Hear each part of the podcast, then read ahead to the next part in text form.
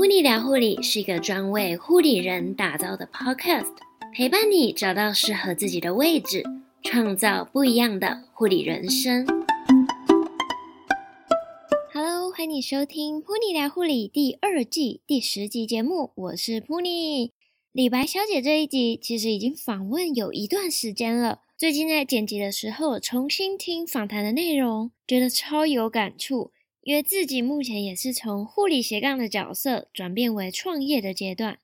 对于斜杠和创业有兴趣的听众，千万不要错过这一集节目喽！请在网址上输入 ponylife.com 斜线李白小姐，或点选下方节目资讯栏的链接，就可以看到本集节目的重点整理、访纲以及时间轴，能够快速跳到你想要收听的部分。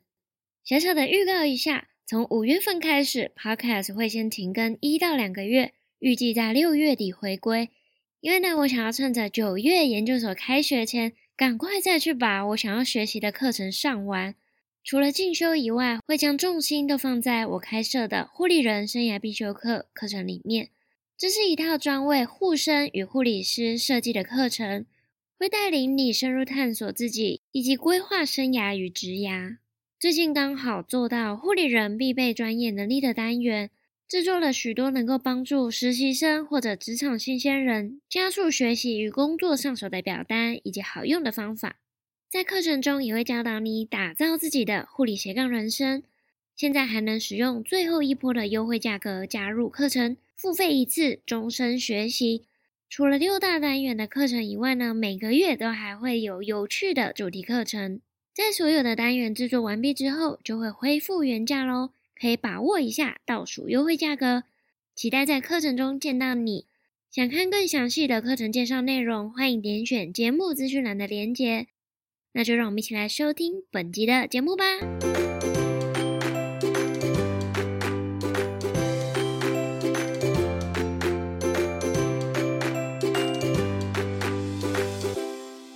回到节目当中，那我们今天呢，非常荣幸能够再一次的邀请到李白小姐 Elen 来到节目当中和大家分享。上一次呢，呃，已经应该是一年多前了吧，和 Elen 啊是在聊精神科护理师的工作经验。那这次呢，我们特别邀请到 Elen 来分享护理师斜杠创业的部分。Hello，你好。Hello，大家好，我是 Elaine 李白小姐。大家应该大多数都认识你，不过呢，还是跟我们做个自我介绍好了。大家好，我是 Elaine 李白小姐。那我之前呢，就是一毕业之后呢，就到台北某一家医学中心当精神科护理师。这个一待呢，就是三年。那就在去年四月呢，我就决定呢转职，就是离开医院，然后自己出来创业。那到目前呢，也已经就是。创业一年了，那我现在呢，就是呃一间公司，然后是负责我自媒体这边运营的部分。那因为你刚刚有提到你原本先在那个医院工作嘛，因为你上一集跟我们分享的也是精神科护理师的工作，那想要问一下，你是在什么样的时间点，或者是有没有发生什么样的事情，让你知道啊，我现在想要离职，要去发展自己的事业了？哎，其实我已经规划说，哎，我要。离职这件事情，就在我毕业的，就是毕业一年后，我就已经有萌生这个想法。所以其实啊，在这个两年的斜杠当中啊，我都是以离职为目标，然后再去做这件事情的。所以我的目的性很明确。那为什么我会就是哎这么明确自己就是要离职呢？原因就是因为。我其实，在医院的时候啊，就看到可能学姐她为了兼顾工作跟家庭呢，她必须一直上大夜班。虽然她也是乐在其中，不过就是我发现说，哎，这不是我想要的生活样貌。因为那时候学姐她上大夜班，然后下班后才有更多的时间陪小孩，这样她的工作跟这个家庭才可以平衡。那我就发现说，我不想要一直都是这样。所以我那时候就决定要改变，我要改变，其实还有一个很强大的一个推力，就是来自于我的爸妈。因为我的爸妈呢，他们非常晚婚，所以像呃我现在呢，就是二十六岁，可是他们其实已经六七十岁了，就是他们在四五十岁的时候才生我，所以我就决定说，那我一定要做一份可以自由自在的工作，然后让我可以有更多的时间陪伴家人。大家可能都会很好奇说，哎，为什么我可以就是在护理师就是这么辛苦的情况下，下班还可以做其他事情？那其实就是因为我背后有很强大的这个推力。那到后来呢，就是哎，我已经下定决心，哎，就是去年的四月的原因，是因为说我那时候已经有大概六种不同的收入来源，那我就哎也很确定说我离开会饿死。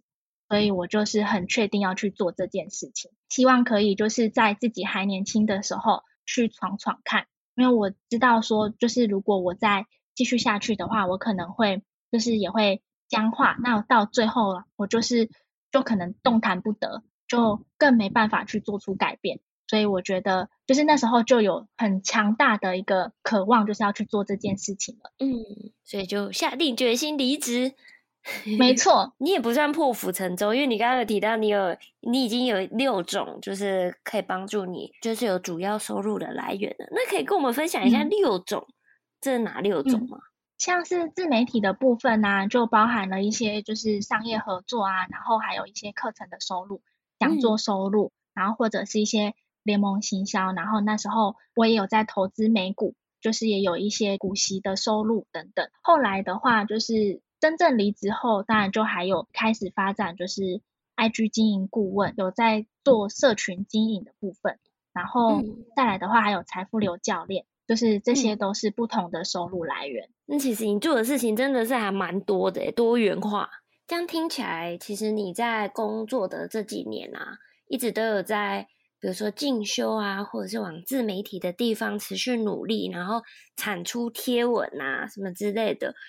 离职之前，你已经先投入斜杠的部分了嘛？那嗯，你有没有先做好？就是你可能离职之后，你有什么？哎，可能一到三年要做什么？然后中期、长期五到十年，你有没有特别规划要完成什么样的目标？其实没有诶，就是我没有特别的去设定，就是短中长期的一些目标规划。因为我在做选择的时候，我会更倾向于就是体验这件事情，就是就是比起说一定要达成某项目标，我正更更享受在这个当下在做这件事情的这种感觉。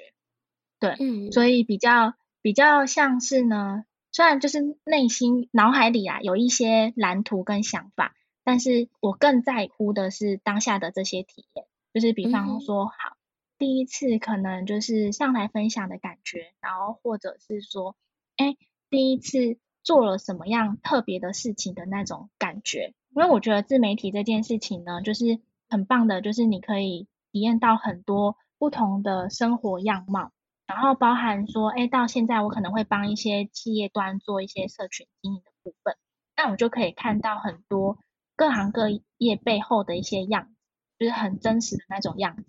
甚至呢，就是也可以呢看到很多产业就是真正运营的情情况，所以我觉得就是在这个过程当中，我都是很很享受当下的那种感觉，没有特别设计说，哎，自己一定要透过这些事情，嗯，赚到多少钱，或者是说要做几个案子才算是我有达成目标，就没有特别的去做设定。嗯所以你也比较像是就是活在当下，然后边学边做边学，然后再看、嗯、要往慢慢往哪个地方前进这样。对，没错。我觉得那个目标啊，与其说是那种很具体数字化的目标，但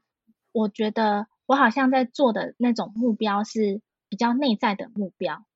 就是在建构自己的核心精神、核心理念跟想带给大家的是什么的那种感觉。那我就会朝哦，我要带给大家的那种体验，还有那种感觉前进。比方说好了，像是可能像我自己的理念就是理财先理心，就是我觉得我们要做理财这件事情呢，一定要先就是关照好自己的心，然后先让自己的心态正确，那我们在做理财这件事情才会是比较轻而易举的。那我就是朝我这个理财先理心的方向前进。就是不管是在讲座，或者是我前阵子有开工作坊，那我的课程啊，我的教学的方向就会走这样子的一个方向，然后希望大家的心态呢可以越来越健康，然后越来越丰盛。所以这算是我的一个内在的一个目标，就是你有一个核心价值，嗯、一个核心概念在，然后你所做的事情就是希望可以去达成这个呃核心目标，这样。对对对，所以比较不像是就是可能我们很具体说，哎，我们营业额要多少啊的这些目标，嗯嗯、反而是比较内在的部分。那像你，因为你说你现在也开了一间公司，然后也有和其他伙伴一起合资嘛。那像你投入创业的时候，嗯、你有没有遇到什么样的困难？有曾经想要放弃呀、啊，或者是可能想要重新回到医院工作的想法吗？嗯，老实说，就是算就是前面我说，就是我朝这个要离职创业的方向前进嘛。对。可是坦白说呢，在我离职的那第一个月呢，其实还是。蛮焦虑的，那焦虑的原因来自于说，哎、就是毕竟我都就是很规律在医院上班，就是三年了嘛，所以突然要自己规划自己的生活，坦白说让我觉得哎蛮不适应的。嗯，然后再来的话呢，就是变成是说，其实你只有一个人在工作，像我们以前在医院工作，我们可能就是会呃跟同事聊天啊，或是哎。交班啊，或者是说跟医生有交流啊，等等，就是你是会跟人互动跟交流的。可是其实你一人创业的时候，并没有这些 partner。所以那老实说，其实我有一度真的很怀念，就是在医院工作的时候。可是是那种就是很怀念那种有同事啊，可以可能互相斗嘴啊的那种感觉，但不会想回去医院工作。对，就是。是很很想念那个同事的之间的很想念同事，对对对对。然后呢，所以我那时候就换个角度想，就是我就哎，也是从这过程中认识到说，说我过去可能会觉得很很很享受在就是嗯、呃、下班后啊自己投入在自媒体这种感觉的原因，是因为哎，其实上班都已经跟很多人相处了，加上我又在精神科，嗯、很常需要跟病人互动什么的。所以下班后反而就会需要有自己的独处时间。可是当我离职之后啊，独处时间变多了，几乎没有跟人相处的时候，我又反而会很想念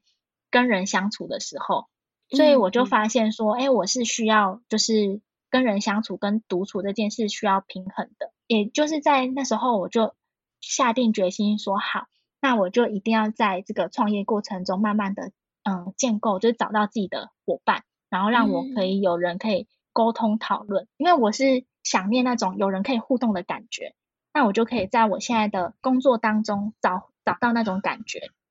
嗯，而不是说哎、嗯欸、就直接回医院这样。我那时候的想法反而是这样哦，嗯，所以其实你那时候遇到的困难就是哎、欸、想要找人可能一起讨论、一起讲话、一起讨论、一起沟通一些、嗯、呃可能会有新的 idea 之类的。对，或是聊聊天也好，而且那时 候好像是疫情呢、欸，就是我那时候四月离职嘛，然后五月疫情就大爆发，所以其实大家都是变成都是线上聚会，然后线上聚会就很没有 feel，就是、嗯、对，然后就觉得有点就是小闷，所以以前你只是觉得，哎，自己一个人突然时间就变得很多，自己独处的时间突然变得很多，然后。一开始有点怀念有同事啊叽里呱啦的时候，很怀念，就是就是大家讲乐色话拉比赛的时候，嗯，可是还是不想回医院上班。对，跟同事拉迪赛跟回去医院上班是不一样的感觉。我了解，我了解。那现在像你是在做跟理财相关的嘛？那在这之前，你有没有就是尝试过不同的领域，或者是你怎么会知道说，哎？我就是要做理财这一部分呢。嗯、呃，你是说为什么会想要做理财这个部分吧？是有经过什么样的探索？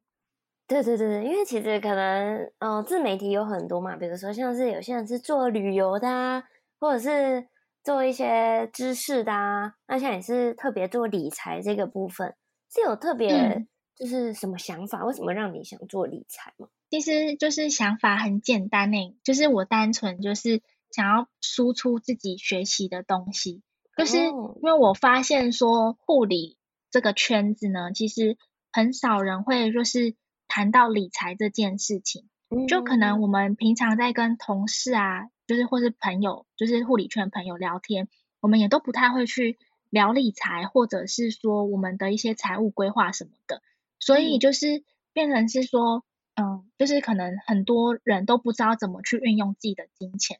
然后到最后就是可能想要跳脱的时候，就是可能想离开护理，或者是说想做别的尝试，甚至说想出国念书的时候，才开始就是意识到这个金钱的重要性，就是在有需求的时候才会想到钱这件事情，可是。就这样子就会变成是说，就是自己就是会追着钱跑，所以我就想要拿自己的亲自验证，就是来去引领大家做这件事情。我一开始其实只是想要，就是诶让护理师们知道说，诶其实我们虽然就是不是跟财务相关背景，可是我们也可以把理财做好。那像我自己数字逻辑也没有很好，可是我也可以做好，所以大家也都可以。可是后来我就发现说，哎，其实很多人都是跟护理师一样，很像工程师啊，或是像警察、消防员等等，其实他们也都没有相关的一些就是财务规划的一些背景。然后我们都是在学生的时候就被定向在某一个专业上，所以呃，可是这个金钱呢，又跟这个我们的生活息息相关，所以我就。从护理这个圈子呢，原本只是就是定位自己在护理这个圈子，想要让护理师知道理财的重要性，嗯、变成是说我想要让嗯所有的小资族都知道说，哎，其实我们都可以好好做好理财这件事情。像你刚刚有提到定位这个部分，其实如果你要自己做，比如说无论是自媒体啊，或者是创业，或者是斜杠的部分，定位其实是不是蛮重要的？就是你要定位在什么地方这样。嗯我觉得定位就是大家也不用想的，就是很困难，就是觉得说，或是觉得说好像被绑住了一样，会觉得很不舒服，就是好像把自己定在某个领域，你之后就都不可以去尝试什么样的事情。我觉得定位啊，它就像是一个一个杆，它虽然它是你的一个立基点，可是不代表说你之后就只能做这个立基点以内的事情。其实很多外面的东西，你还是都可以尝试啊。那当你去做一些这些尝试的时候，反而可以把你这个立基点越做越好，也不一定。像比方说，其实我除了就是学理财以外啊，其实我也很在意就是我们内在的能量状态。嗯哼。那像是我就是也有学习身心灵的部分，像是能量学的部分，那我就可以把我在能量学学到的东西，再运用回扣到这个我的理财上面，所以。到后来我才会有这个理财先理心的这个想法，那你的这个东西就会越来越有独特性。所以原本你是付出你所学的东西，然后到最后呢，你的东西呢会变成是是有你自己的灵魂的，对。但大多呢，可能我们都会想要一开始就很有灵魂，可是其实 这样子会变得是你起步都很困难，就是你会觉得我怎么样都还不够好，所以你就很难去开始。可是。就是想要鼓励大家的，就是呢，就是可以先开始，然后边做边修正，然后过程中一定要持续的学习，然后让你的东西呢，就是越来越有自己的灵魂。因为像你刚刚有提到，就是你有做理财，有身心灵能量学的部分，像你在网站上面都会推广，比如说，哎，找到自己的天赋啊，自己的热情啊，想问一下，你可以分享一下那个自己的天赋这一块吗？其实我有做一套，就是。来自英国的测验，然后它的发明人是 Roger。嗯。那我就是做了这个天赋测验之后，就发现我自己是明星特质。诶，其实刚刚在访谈前来跟 Puni 聊了一下，但我知道我自己是明星特质之后，其实我做了很多的操练跟尝试。先跟大家说一下，就诶，明星特质是什么样子的样子？明星特质的人呢，其实就很适合经营个人品牌那也不一定是个人品牌哦，他就是可能适合经营品牌，不一定是以你这个人出发，也有可能是，呃，你是集结可能像是房地产的领域，然后把它做成一个品牌，那这个也算是。其实明星特质就很适合社群经营啊，然后品牌经营，然后像是在这个开源理财上呢，就是适合开源大于节流。那投资呢，也是比较适合简单的投资。那在我知道自己的天赋之后啊，呃，我就开始呢去把这个投资呢从复杂转为简单。就是如果我以前不知道，我可能还会傻傻的去研究一些股票的一些技术线型啊，然后去看那个 K 棒啊什么的。可是在我知道说，哎，我其实是适合那种简单的投资的时候，我就开始专注在就是美股 ETF 上面，然后还有景气循环，像是这两种呢，投资方式呢都是比较不用盯盘的。嗯，那我就可以把精力呢放在开源上面。所以就像前面有提到的，就是我就开始呢很认真去开源，然后就有开始有不同的这个收入来源。那还有就是明星其实很适合一对多的演讲啊，或是当讲师之类的。那其实我以前呢、啊、是很不不喜欢上台分享的，然后像是一些分组报告啊，就是别人说，哎，你去当那个啦分享的啊，我才被动就是去当这个分享的，就是从来不会努力去做这些事情。可是在我知道我自己的天赋之后啊，我就会刻意练习，然后让自己去。接下这些主持棒，然后或者是说一些需要访谈的合作，这些都是在我自己认识天赋后给自己的一个操练，然后跟尝试。那也就在这个过程当中，我就发现说，哎，这个真的是我顺流的事情呢。所以我觉得天赋呢，认识自己是非常神奇的。有很多的心理测验，或者是说像是什么星座啊，我们可能都知道我们大概是怎么样。可是却没有人告诉我说：“哎，我可以怎么做，怎么操练让自己更好？”可是天赋它是一套系统，它可以让你有迹可循的知道你要怎么去 try，然后你要怎么去把你原本原本是璞玉的状态，然后慢慢把你磨成一颗钻石。然后它不是就是嗯做完测验就没事了，就像我前面说的，它需要呢一连串的操练，然后有人可能操练一年。然后有人两年，然后有人三年，那每个人的这个全力以赴的程度不一样嘛，所以他的这个改变程度也会不一样。这样听起来好像我应该也先来去做一下，嗯、看看我的天赋是什么。嗯，可以，每个人一定都要认识自己的天赋。那你这边有那什么，比如说网址啊或连接，可以让大家呃线上有办法线上做吗？就可以了解一下自己的天赋啊特质是什么？只能做这个。简易的测验，不过就是有一堂免费的讲座可以送给 Puni 的听众，然后让大家可以先去听讲座啊，大概了解说，哎，天赋的四种能量跟八种特质。嗯、哦呵呵，可是那个讲座有办法可以知道，比如说自己是哪样子的人吗？要做这个付费的正式测验，才会知道说，哎，自己是哪一个特质，像。我自己就是明星特质嘛，那有像创作者啊、媒合者、支持者等等，哦、那都要做正式的测验才知道。那如果对于自己天赋有兴趣的人，也许可以去参考看看。那如果有需要的听众啊，如果真的你想要知道自己的天赋或者是自己的特质的话，可以去了解看看。那我们回过头来来聊一下你创业的这一条路好了。你创业这条路啊，嗯、像你身边，你爸爸妈妈他们都支持你嘛？因为突然爸爸妈妈可能都想说，哎，你就当护理师当的好好的，哎，怎么突然要离职了？你身边的人是支持你的吗？其实他们呢，就是也不知道我要干嘛，然后我就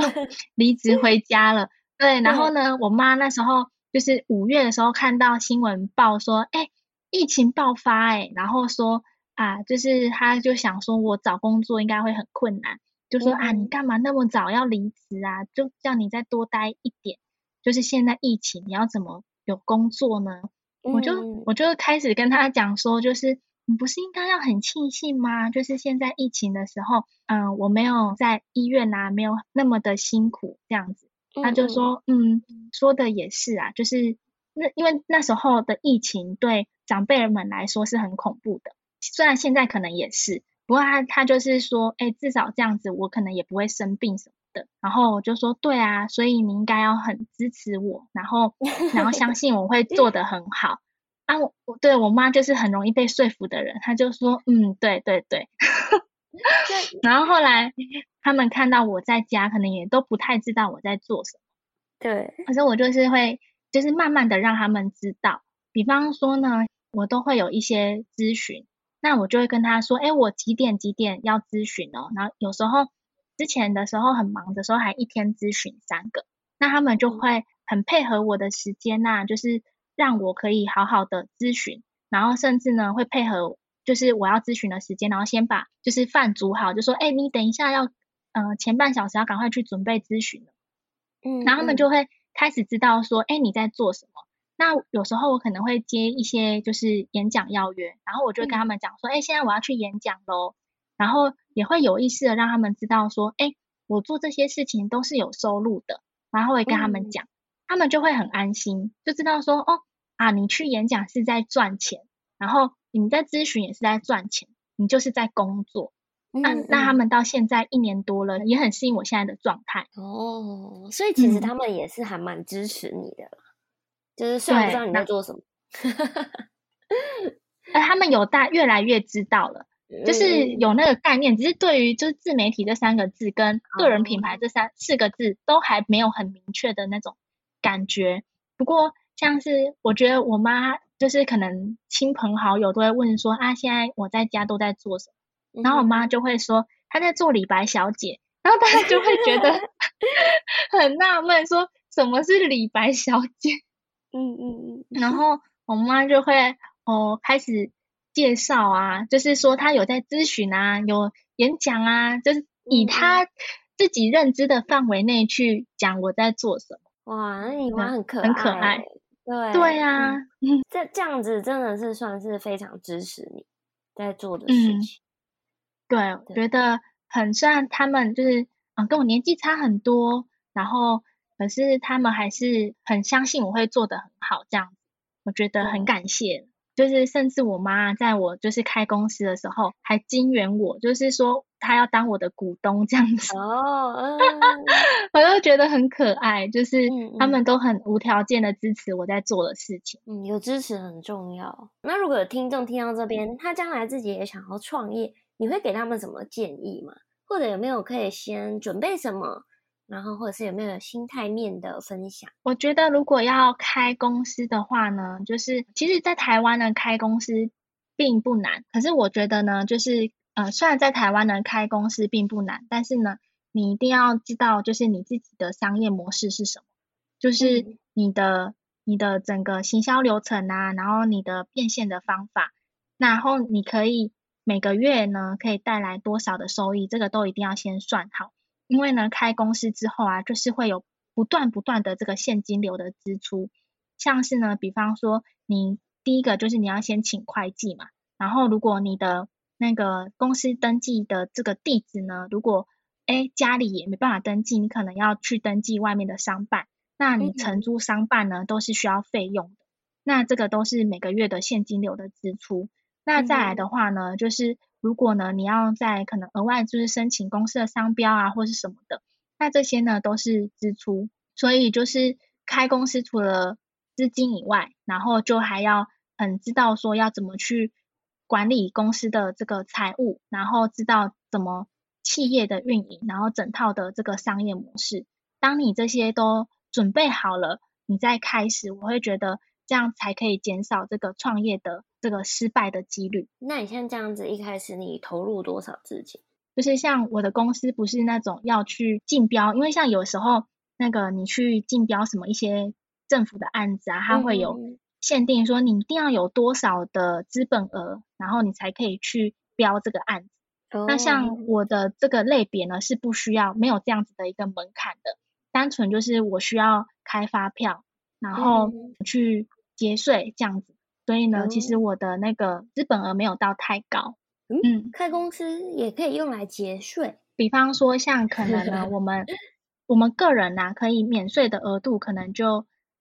呃我不确定是多少，可能假设六十万好了，嗯、那可能开公司啊，你的这个可以免税额可能是一百二十万，那就可以节税啦。哦、嗯，了解。其实开公司这一部分，我们这一时间可能也讲不完，因为那个还有很多小细节，比如说网络上的流程啊，股份有限公司、无限公司什么，它有各式各样的名称，就是可能网络上大家有兴趣的话，可以先去了解一下。那我们最后呢，来请 Elaine 分享一下你自己的未来规划。我自己现在的这个下一步呢，就是要。开始慢慢的去建构自己的团队，然后去学习领导跟企业经营这件事情，那就是边做边学边调整。那如果呢，你对于这个理财啊，对于斜杠创业，如果有这方面的问题，或是想了解更多的话呢，都可以在 Google 上面搜寻李白小姐。李呢是理财的李，白呢是白色的白。那搜寻呢李白小姐就可以找到我的官网啊、IG、脸书，就是看你喜欢用呃什么样的平台都可以，就是按下追踪或是订阅，我就会不定时的呢在上面分享一些关于这方面的资讯。今天非常开心的，能够邀请到 Elaine 来分享她的这一路，就是从护理师，然后到斜杠，然后一直到现在创了公司、创业的一路以来的分享。谢谢你，谢谢你们。听完李白小姐伊莲的分享，有没有一股热血想要开始打造自己的斜杠人生呢伊莲提到的三个点让我特别有感：一要找到自己的核心价值；二不用把定位想得太可怕，以一个利基点为出发点，学习不同的领域，结合运用，做出差异化。三，先开始，边做边修正，让自己的东西越来越有自己的灵魂。对于发展斜杠有兴趣，却又不知道该如何下手吗？欢迎加入护理人的生涯必修课课程，第五单元会带着你一起探索，从核心价值定位到实际开始执行，一步步的深入练习。如果你觉得这一集节目有帮助到你，想邀请你帮我留下五颗星以及评论，并且分享给你身边重要的家人朋友。非常感谢你的收听，护理聊护理，陪你聊聊护理，我们下次见喽，拜拜。